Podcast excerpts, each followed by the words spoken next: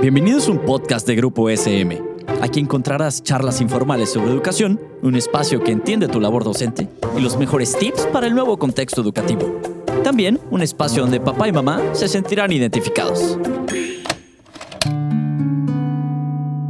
Hola, bienvenidos al episodio número 5 de esta serie de podcast Centrar la mirada en la educación, un llamado del Pacto Educativo Global por nuestro Papa Francisco.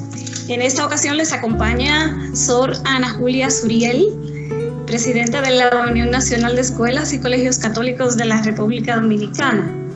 Y hoy yo quiero invitarles a que juntos a reflexionar sobre este llamado del Papa Francisco todas a la escuela, un reto, cómo lograrlo post-COVID. ¿Y a qué nos invita el Papa Francisco?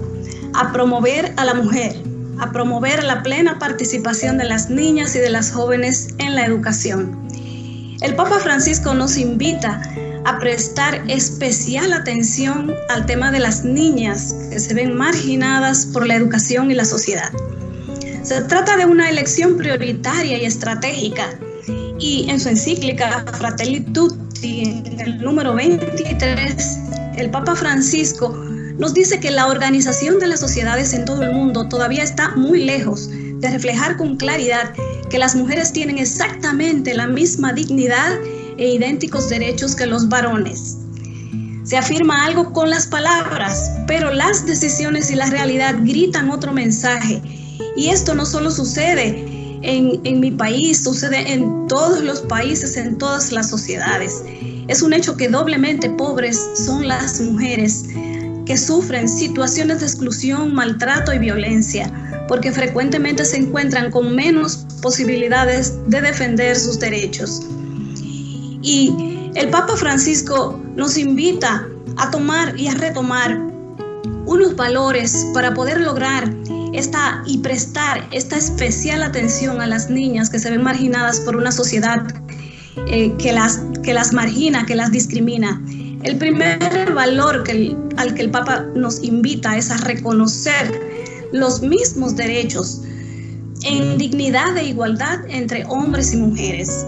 Otro valor es a una mayor participación de las niñas y de los jóvenes en la educación mediante políticas concretas de exclusión y perdón, de inclusión. Tercero, una justa inclusión de las mujeres en los órganos de decisiones colegiados. Y sobre todo a nosotros educadores, el Papa Francisco nos da estos consejos. Primero, garantizar en la medida de lo posible una presencia igualitaria de hombres y mujeres en cada una de nuestras instituciones y organizaciones. También nos invita a promover políticas en favor de la participación de las jóvenes en la educación. Y a nosotros educadores, estar atentos a la presencia de un número equitativo de mujeres en los puestos de dirección, en el cuerpo docente, en los órganos colegiados de nuestras instituciones, de nuestras organizaciones, pero también esto debe suceder a lo interno de las organizaciones civiles, políticas, religiosas, mirar que haya esa equidad entre hombres y mujeres en los puestos de trabajo y nosotros de manera particular en los centros educativos y en los órganos colegiados de nuestras instituciones. De manera particular también el Papa Francisco nos invita a condenar todas las formas de discriminación y violencia contra las mujeres. De verdad que este es un llamado muy especial el que nos hace eh, el Papa Francisco en el Pacto Educativo Global para que prestemos especial atención a la educación de las niñas y terminar de una vez para siempre con esa marginación de la que ellas son objeto.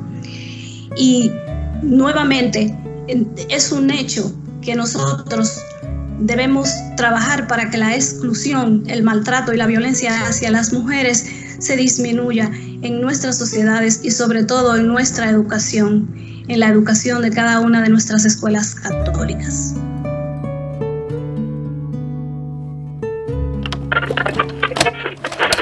Esto fue un podcast producido por Grupo SM. No olvides suscribirte al programa para que no te pierdas ninguno de los episodios. Síguenos en nuestras redes sociales y nos vemos en la siguiente ocasión.